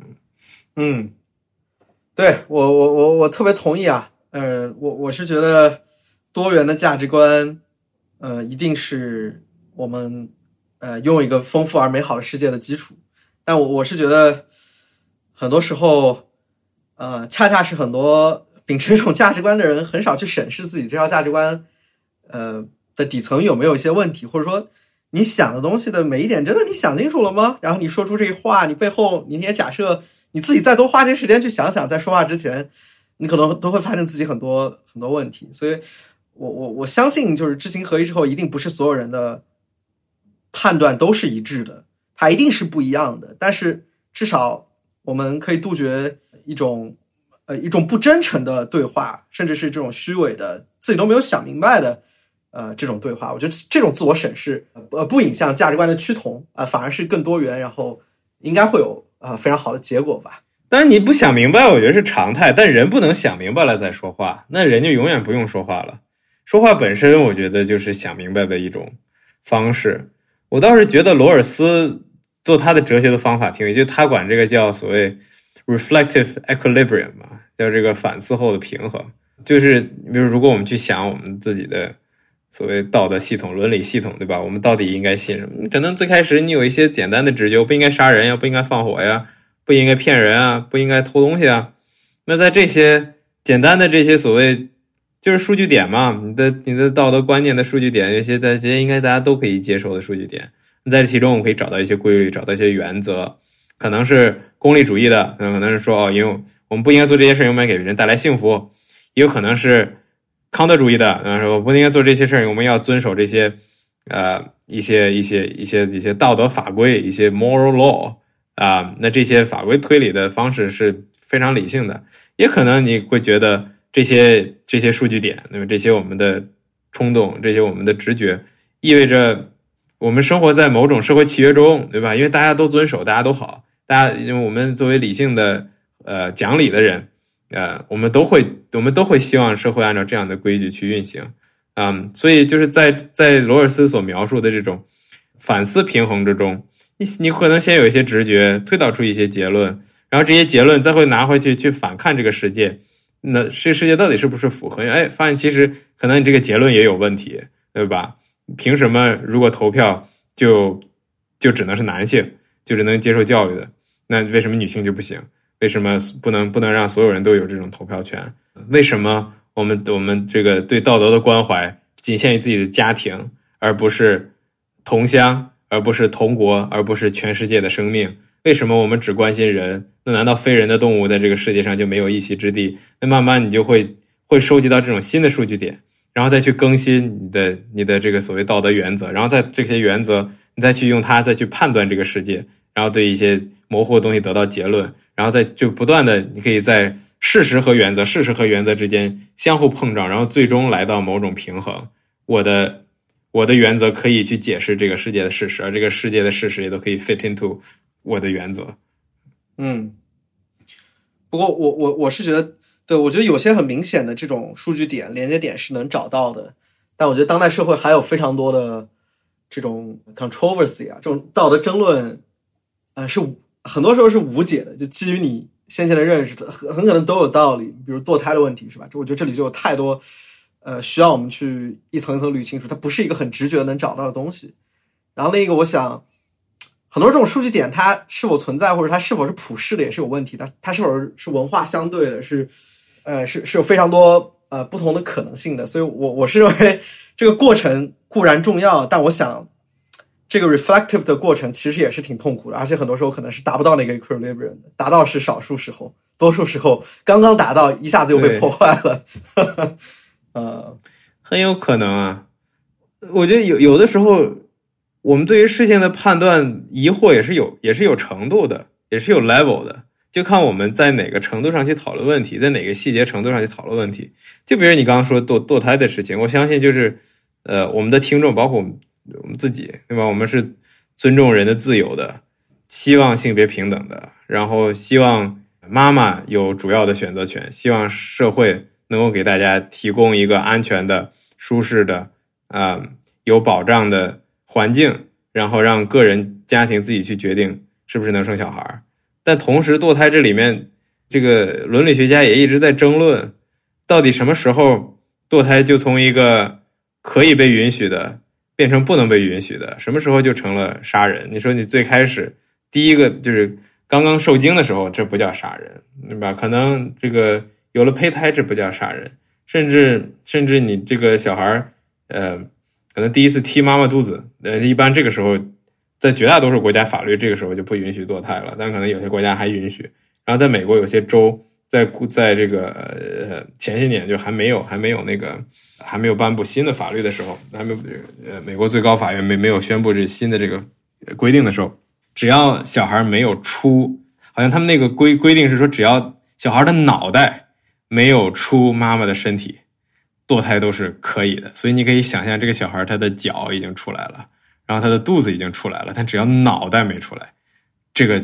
堕胎就仍然是合法的。就是这个边界到底在哪儿？就在大的原则上，我们当然支持自由。然后就对我来说啊，就是堕胎这件事情，我相信我和百分之九十九点九的我们的听众是一起的。就我看到美国要禁止堕胎，然后全球有这种反堕胎的运动，然后包括我国还有还有各种就基于呃人口人口政策呃的各种吹风，各种我觉得在我看来有些可笑的管控。我觉得是非常不正义的。但如果我们来到某种细节，来到某种程度的讨论，其实这些话题总都可以变得未知，总都可以变得有些呃前沿，然后我们不知道答案。而且有的时候，可能我们对于知识、对于不确定性的困惑，就在于我们可能悄悄的你就改变了我们的话语，那悄悄我们就改变我们的 context。明明在说 A，但是你把人抓到 B。然后在这个话语里面呢，其实什么都是未知的，因为你的对于知识的要求就是很高的。就像笛卡尔，笛卡尔说，我们没有办法证明我们现在我们的生活就不是被一个什么邪恶的怪物所这个所欺骗，所以现实都是不真实的。可能你在那个层面去讨论，确实是这样啊。但是当 context 来到，就是不同的不同的 context，别人问我说，你今天这个。饿肚子嘛？你我不需要，我不需要去跟他回应。我不知道这个有没有妖魔鬼怪在欺骗我。呃，我有可能没饿肚子，但是他们就让我感觉到饿肚子，就是人家会觉得你疯了。就你在你用你用一个可能回应笛卡尔的话去回应一个平常的质疑或者平常的对话。所以我觉得很多时候这些话题我们知道或不知道，其实就是个 context 的问题。把 context 对准了，往往可能矛盾就少了一半。嗯。但我我是觉得 context 固然重要，但是，嗯，我我想说的更多是，呃，对待这种不确定性，我们不要对自己的立场有那么大的自信。我我觉得就是说，因为在一个 context 下，事实确实是这样，但一旦进入某种更具体的、更细节的，但这种细节不代表不重要。它很很多时候，那些 context 往往是决定了一些跟我们日常生活相关的一些政策，它到底要怎么制定，而不是一个抽象到的到的原则来决定。所以我认为，就是不要把，就我想说这话的意思，就是不要把任何跟你的观点不一样的观点就想成是人坏、是人蠢、是人这个跟你不一样。但很可能一旦进入细节，你就会发现你们的不同好像没有那么多，有些问题就是非常复杂。我们要对自己的判断和立场要更谨慎、更谦虚一点吧。对，这可能这是我想说的。Yeah，他们原则上总是对的了。但其实很多时候，人们不是在，其实也不是在讨论，也不是在争论细节，他不是在跟你说今天核酸做一次还是做两次，这个乌鲁木齐那个小区门它是封了还是没封。其实我们我们从来可能争论的都是故事，都是 narrative，都是 framework，都是看事情的视角 perspective angle。那束火苗，那束你身后的火苗，它到底代表的是愚昧还是知识？有的时候我自己其实也很，我觉得会让我很困惑的，就是在这些不同的 perspective 当中，在这些不同的 framework 当中，对吧？这个在传播学就叫 framing 嘛，就是你这个同一件事情，你到底用什么视角你去切入它？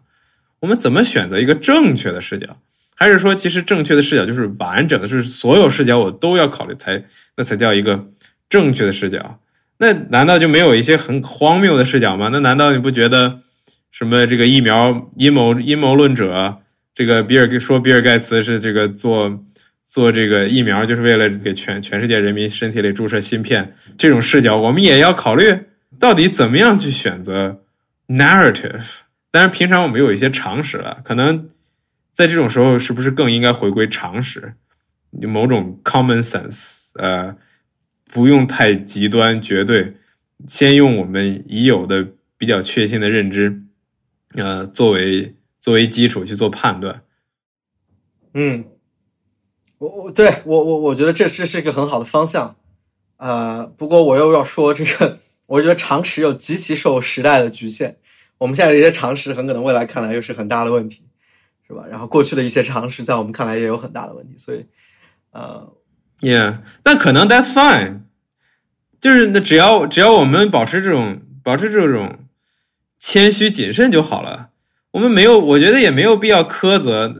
像不当初当初这个钻木取火的人，你也没必要，我觉得也没必要嘲笑他啊。你钻木取火，你怎么不用打火机那人不在那时代，人没发明出打火机。这个常识知识本身就是，我觉得也是人类社会的科技的一部分。你不拥有这个科技，我有时候会，我甚至会可能会把它叫做所谓道德科技，啊，moral technology，啊，这些观念、这些新的技术想法迭代，然后原则推导，不是那么容易的，不比你写码容易。这就是你人类科技的一部分，只不过它长的样子不是一个金属，不是一个机械，它长的样子是一种认知。然后以及这个认知是怎么传播的？那当我们不拥有这个科技的时候，可能我们就要尝试拥有嘛？就是可能我们会一定程度上也是意识到，可能今天我们的很多行为，一百年以后的人会当做笑话，会当做就会就像我们今天去去讲女性缠足有裹脚布，然后呃过去美国对这个黑人的这个歧视是一样的。呃，可能我们今天做的很多事情。在未来人看来，真的就是你们、你们这些人的、你们这些人的这个道德品性就有问题，对吧？你这个，呃，那这些有什么样的这什么样的事情会成为这种被未来人所这个鄙视的问题？我们也不知道。要我们知道了，呃，那我们就已经是未来人了。But maybe that's okay. Maybe that's excusable，对吧？有有可能，有可能，就我我们也不应该去苛责那个钻木取火的人。但是如果如果他在努力，他在尝试。今天我用木头取火，对吧？明天我用石头取火，然后后天我可能能把火种保留下来，这样以后的人可以在我这里更进一步。我今天拿不着打火机，我明天拿不着打火机，我哪我过一百年拿着了也不差，我过一千年一万年拿着了，我至少给世界文明做了这个贡献，也没有必要真的就把那个解放全人类作为我明天的目标。对我我我我很同意啊。而且我我我是觉得这个事儿本来就不是线性的，它可能并不是一套完全的进步叙事。我们得承认，就是有时代局限性，而且这个时代局限性不是说下一个时代就比上一个时代更好。就比如这个，你刚刚说这个缠足黑人女性权利，啊，这是我们我们我们经常聊的一个一种认知框架，这个叫所谓道德圈层的扩展，是吧？Moral circle expansion 就就说人类历史上。呃，发生过非常多次这个道德的进步。我们从关心自我到关心身边的人，到关心不同种族、不同肤色，然后到不同性别，然后现在我们开始关注不同物种，到了动物，然后再到未来，可能我们还关心这个除了空间上的差别，远方的人、现在的人，还有时间上的差别，是吧？现在的人、未来的人，我们要考虑。我我也看过一种呃说法，叫这个人类历史上也有不少这个道德圈层萎缩的这个故事。比如他说，你说。古代在各种这个呃，比如印度什么基纳教是吧？大家对于植物、对于这个呃自然呃的这种关照是吧？基纳教的信徒们那得等树果子从树上掉下来了，他才去捡着吃。他觉得不能伤害植物，包括啊，包括很多古代的这个传统宗教里，对于自然、对于呃生灵，就植物、动物都有非常非常很基于神圣性的一种保护的价值。但慢慢的随着人类现代性的发展，这些东西反而消失了。再再到堕胎，其实这也是一个在不同的古代哲学传统，再到现代，呃，有一个作者画了张图，他发现他一会儿上一会儿下，一会儿上一会儿下，就没有一个稳定的一直在往上走的呃过程。然后他还举了很多别的例子，就是说，包括包括你说动物权利也是一样，对吧？这这呃，对于动物的这个重视，呃，在在很早之前就有了，再到什么启蒙运动的功利主义学说又有，然后现在又再到上世纪六七十年代又有一波高潮，有高潮有低谷。那很可能，呃，就就这个事儿还是选择，就像你说的，是一种 perspective，perspective 跟 narrative，是你怎么去叙述这个事儿。你挑选哪几个指标来看人类历史，它是它是不断线性发展的。但你挑另外的指标，它很可能就是一个不断上下颠覆的。那我觉得时代局限性，我们可能只能去接受，不能说，嗯，就一定有一个嗯跨时代的呃绝对的真理和常识，呃，在那里，我们所有人都能。呃，朝着目标不断努力，很可能这这这本身是一个虚妄的呃构想啊。可能又回到我们刚才就是讲政治和哲学的冲突，真相和和政治的冲突。对，到最后我觉得，我觉得还是给听众一些鼓励、希望、勇气吧。我们今天也讲了半天，要讲事实，要要讲现实，但同时我觉得人不能。没有希望的活着，哪怕我们在奋斗，哪怕我们在眼前有很多黑暗，但其实总会有光的。所以我觉得到最后，你也可以给听众一点点希望吧，让大家觉得日子还是可以过的。对，呃，我我觉得特别好啊。然后我觉得今天 算这这也是我们自己治愈治愈自己的丧失希望的一种过程吧。然后，呃，你你刚刚说，呃，这种希望，我我是最后想到就是，其实很多哲学家在定义这种人格啊，这种 personhood 的时候，就是什么东西让我们跟呃其他的这个动物，如果是人类跟它们有什么区别，或者说一个东西它具有价值，它应该活下去，其实很重要的一种能力，这个区分大家能力就是你有没有一个 forward looking 的，对于对于想活着继续做事儿的这样一种希望。如果你有这样的一种认识了，你才是真正的在活着，然后在在值得这个这样的一种呃，在社会在在这个生命提供的位置。所以我觉得，呃，这也是一个挺好的注脚吧。就我们觉得，呃，往下走，希望是我们继续往下活着的一种条件，是一种这种注脚，是我们继续继续走下去的一种动力。对，所以我觉得这个这种精神也也希望呃跟大家一起共勉吧。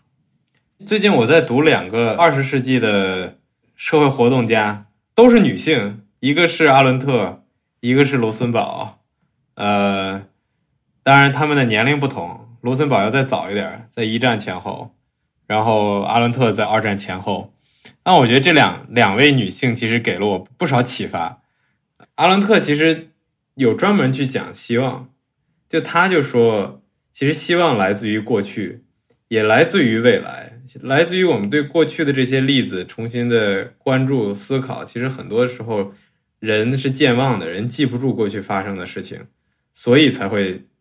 在今天的时候看不见出路。其实很多事情看看历史都发生过，而且人也后来活得好好的。但同时，我觉得阿伦特的说法特别的浪漫，就他说。人的特征不是不是 m 不是 mortal 不是 mortality 不是会死，人的特征是出生，人的事实是出生，是 natalism 是 natal natality，这种人的人的事实是出生，就意味着我们其实可以随时作为一个新的开始，我们被生在这个世界上，我们去创业，我们去做一件新的项目，我们去随时随地有一个新的 idea，我们去付诸行动。这都是一种开始，而人的能力、人的希望，全都孕育在，真的就是在一瞬间，我们随时可以让自己出生，随时可以让自己重生，随时可以开始一件新的事情，这种开始的能力，可能让我们和很多其他这个世界上的物质是不同的，而这种开始的能力，有你总是在一个混乱的环境里、混乱的时局里面，呃，而且新事物的诞生，往往在统计概率上。都是在压倒式的劣势下发生，很少有人会觉得新事情会发生，大家都会觉得世界就是昨天的一种延续，新事新事物总是像奇迹一样，但是他们真的会不断的发生，因为我们人拥有出生的这个事实。而读卢森堡也非常启发我，他让我看到就是在那样一个年代，卢卢森堡呃生在一战前后，啊，在那样一个年代，他被不断的关监狱。他在这个欧洲去做这个社会活动，去推动共产主义革命，他不断的被关监狱，然后你会想象这个人，他应该写出来的东西是苦难的吧？是充满了，是充满了哀悼，充满了，充满了疑惑的吧？但是如果你看他一九一七年给这个给他的朋友去写的信，你看他这个在这个信里面写，我我稍微我稍微读一段，啊。这已经是我在牢狱中度过的第三个圣诞节了，但是他给他朋友写啊，嗯，但你不要觉得悲惨，我现在非常平静愉快，一如往日，我静静的躺在那里，独自一人，被黑暗、无聊、缺乏自由和冬天的多层黑色面纱包裹着。与此同时，我的心在跳动着一种难以捉摸的奇怪的内在的喜悦，仿佛我在穿越一片灿烂阳光下。开花的草地，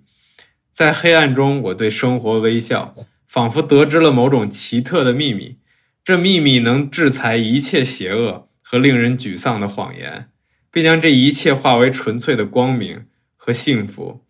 我在寻找着这种喜悦的根源。我相信这秘密就是生活本身。深邃的黑夜是如此美丽，如天鹅绒般柔柔软。只要你能用正确的方式看待它。在狱卒沉重迟缓的步履下，潮湿的沙砾所发出的吱吱声，也像也像在低唱一首短小悦耳的生活之歌。只要你懂得如何去听，我非常想把这把神奇的钥匙递给你，让你时刻能意识到美丽和快乐，让你能够生活在陶然自得的境界里，犹如行经一片五色缤纷的草地。我当然不会用某种禁欲主义或虚构的快乐去哄骗你，我只愿将我内心无穷无尽的快乐传递给你，让我对你心安理得，不为你忧虑，让你披着绣满灿烂的繁星的外衣走过一生，保护你免受一切细屑琐碎的影响。Sunny，最亲爱的，尽管一切都保持冷静。尽量让一切都保持冷静和快乐。生活就是这样，一个人必须照原样接受，并保持勇敢、无畏和微笑，无论发生什么。这是卢森堡在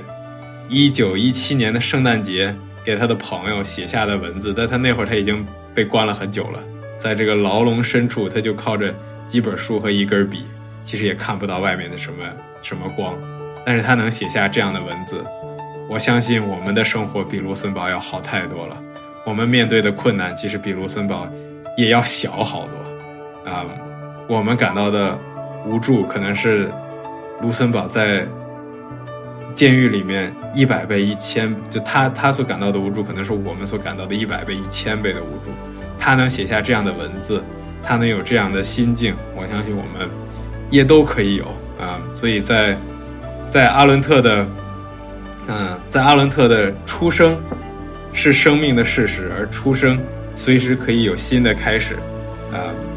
呃，这就是希望的，这就是希望本身，这就是希望的来源。希望不来自于明天变得更好，希望来也也不来自于昨天很差，希望来自于我们出生的事实，随时可以有新的开始。而卢森堡告诉我们这是可能的，所以我觉得最后的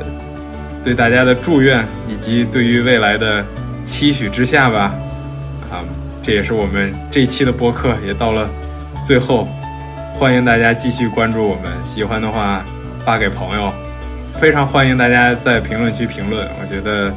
每周我最爱干的一件事就是看评论区朋友们的这个评论。如果要拍的话，轻拍，我们也都是真实的具体的人。呃，如果要赞的话，希望你呃基于事实的，不吝啬的。对我们赞美，当然，呃，也也欢迎你任何评价、任何评论了。那今天就先这样，谢谢听众朋友们。